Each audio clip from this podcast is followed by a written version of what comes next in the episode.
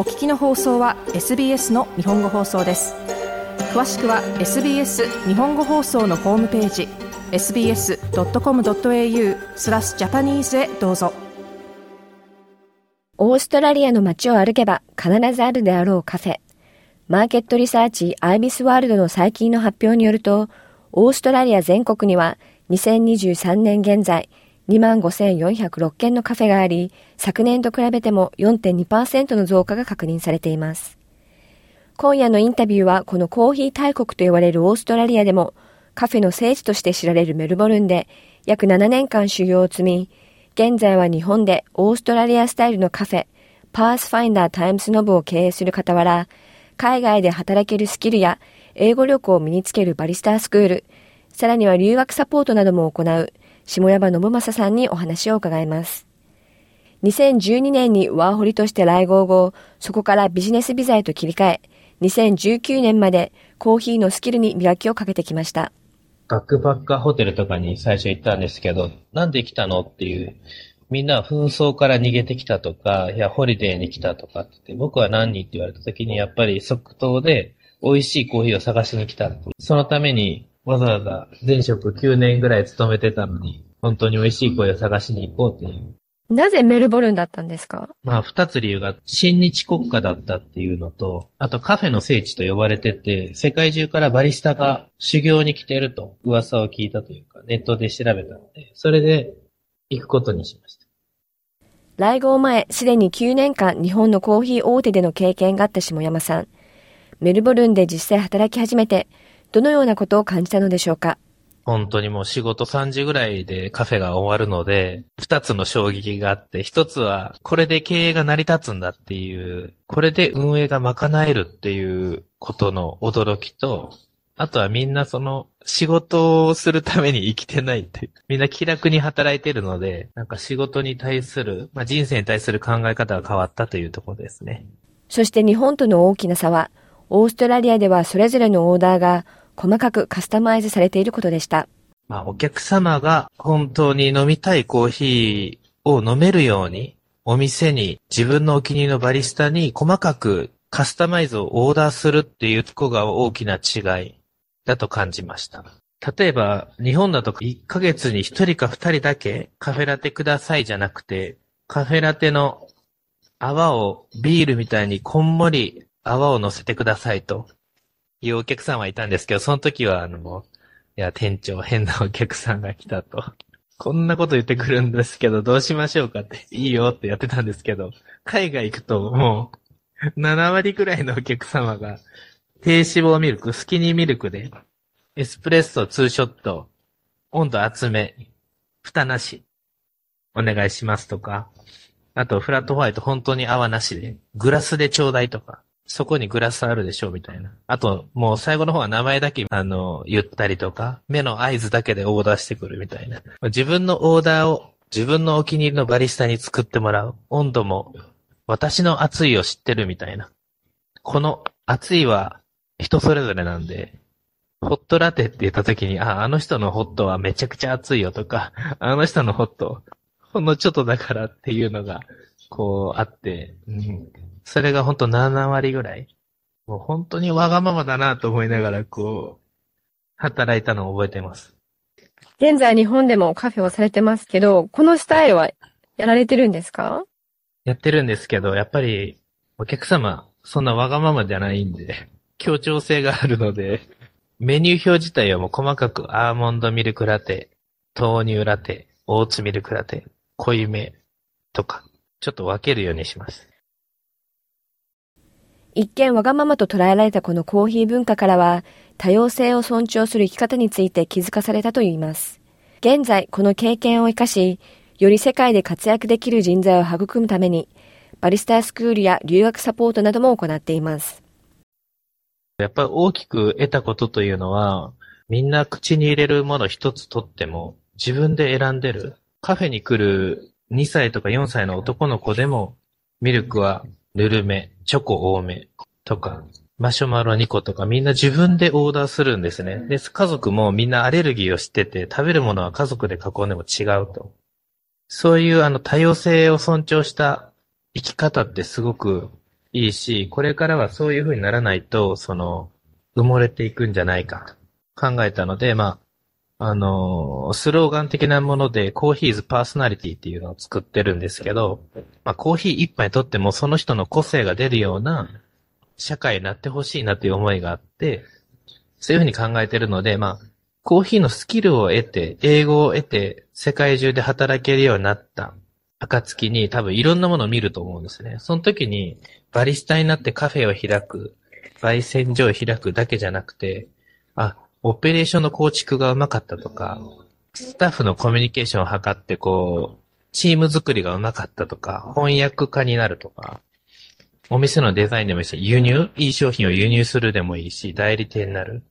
なんかそこでなんかこう、コーヒーをやるじゃなくて、そこの過程で自分が何を得意だったか、人に感謝されたか、自分がやっていきたいかっていうところを、で、まあ日本の社会に貢献するというか世界で生きていってほしいなっていう意味があるので、まあ社名でもあるパスファインダーっていうのは開拓者という意味なんですけど、まあ自分の道を見つけていってほしいなっていう思いがあって、コーヒーのスキルは僕は6日間で教えれるんですね。本人の努力があってですけど。あとやっぱ必要なのは、その、英語力。英語力があれば、どこでも働けると。いうことで、その、クラスメイトっていう今、会社が大阪にあるんですけど、そこで、フィリピン人の方にマンツーマンレッスンで英語を教えてもらうというのをやってます。なので、世界中で働くために英語を教える。という意味で、レッスン、英語のレッスンのサポートもしてます。下山さんご自身は英語での会話っていうのはどうでしたか？来号当初。はでき、できません。オーストラリアついて3日後にこの仕事探してるんやったら紹介するよと言ってくれるオーストラリア人がいたんですね。たまたま入った焙煎所のオーナーなんですけど。じゃあ、おろし先紹介するよと。で、おろし先行って、まあコーヒー作ったら、じゃあ次いつ入れるみたいな。まあこれ、雇われそうだなと。ちょっと待ってくれと、英語、まだできないやけどって言ったら、英語は多分すぐ、まあ、すぐというか何日か経てば覚えれるからいいよって言われたで。でも最初はもうフロスっていう泡の、泡の発音がもうフロックに聞こえて、変える、ラテに変えるってなんだろうと思って。まあそのぐらいも全然わかんなかったんですけど、その奥にいたシェフが、そのノブ、ノブって言われてたんですけど、ノブはコーヒー作るの早いから僕が英語を教えるわと。で、A から Z まで毎日電車の通う時に発音を教えてくれたんです。それでも下手だったんですけど、もうそれを毎日やって、暇な時は他のウエーターのスタッフの女の子とかが英語を教えてくれたりして。でも何よりもやっぱコーヒーが美味しかったらお客さん文句言わない。僕に期待してるのは英語じゃなくてコーヒーだなんなんだなと。あともっと言うならば、その言語じゃなくてさっき言ったホットでもそうですけど、言葉の意味が分かっても、その相手の意図を汲み取れるかどうか、これが本当に仕事において、まあ、必要なことなんだなって いうことを、まあ、考えて、いかに美味しいコーヒーを安定してチームで出すかっていうところをずっとやってましたね。コーヒーに人生を捧げてきた下山さん。実はこの世界に入られた頃、コーヒーは飲むこともできなかったそうです。就職活動してる時に、実力主義の会社がいいなっていうので、まあ、パッと調べたら2社くらい出てきて、で、両方、最終選考通ったんですけど、まあ、母親に相談したら、あの、占いでも行ったらって言われて、それで、占い行ったら、コーヒーの方に星マーク出てるって、あの、占い師さんが言ったので、じゃあドトールコーヒー行こうかっていう感じです。で、コーヒー飲めなかったんですけど、あの、飲めなかったから、まあ、味がよく分かったっていうのもあるかもしれないですね。その飲めなかった頃から今コーヒーのどういった魅力に惹かれてますか？やっぱり粉の量、粉の細かさ、あと豆の焼き具合、あと中するお湯の温度、ブラックコーヒーだったらそうですし、あとはミルクを入れるラテにするんだったらミルクの空気の入れ方、ミルクの甘さが出たり出なかったり、あと泡の量、エスプレッソの量で、やっぱり、あのー、味が全然違うので、本当に自分の好きな一杯毎日自分のお店に行って飲めるっていうのが、うん、本当に楽しいというか、幸せに感じます。ラテアートの世界チャンピオンに二度輝いている下山さんのお店では、現在色を使ったラテアートが人気を博しています。あの、食用の色素を使って、まあ要はかき氷とかの色のようなものですね。あれをミルクの上に乗せて、模様を描いた時に虹色に出てくるんで、レインボーラテと呼んでるんですけど、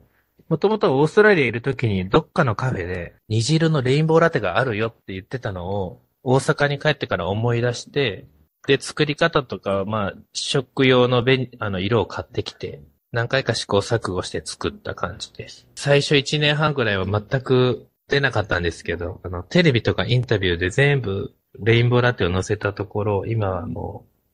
う人気ナンバーワンのドリンクになったっていう感じです。海外での経験について、下山さんは時折講演なども行っています。どのようなことを伝えているのでしょうか？勤めてる会社やアルバイト先に辞表を出してすぐ行った方がいいよと。自分以外の理由で、あの、いろんな環境の理由で行けなくなるよと。まずは行くと。で、英語の準備ができてないとか、なんか、いろいろ言うんですけど、今できてない人が、何日経ってもできない。まず行った方がいいと。で、理由は本当に必要なものは、やっぱり現地行かないとわかんない。本当に必要な英語を日本でまあ、あるいは現地の学校で学べるかって言ったらそうじゃない。働くための英語を学ぶんだったら、それに特化した英語の学び方があるだろうし、本当に自分が何をしたいかちゃんと何が必要か把握した方がいいですよと。だからすぐ行く。あと親孝行、お金を貯める。っていうのは言ってますね。うん今後はどのようなことを目標にされ、活動されていきますか？あの、ネスレジャパンさん。ネスレさんっていう会社と、あとドトールコーヒーさんって前勤めてた会社と、まあ、あと何社か、あの、アドバイザリー契約みたいな、こう、契約をしててですね、コーヒー商関連の商品に関してのアドバイスだったり、お店の運営、お店のデザイン、スタッフのトレーニングをずっとやってるので、まあ、まあいろんなバリスタとして、まあ、いろんな働き方があるよっていうのを、まあ、自分の背中で見せたいっていうのと、あとはその、そういうバリスタ業務に携わってる人がもっとその、お金に、日本でもつながるような仕事のサポートができるといいなっていうふうに考えています。今夜はカフェ聖地メルボルンでコーヒーの腕を磨き上げ、現在は日本でオーストラリアスタイルのカフェを経営する傍ら、バリスタースクールや留学サポートを行う下山信正さんにお話を伺いました。もっとストーリーをお聞きになりたい方は iTunes や Google ポッドキャスト Spotify などでお楽しみいただけます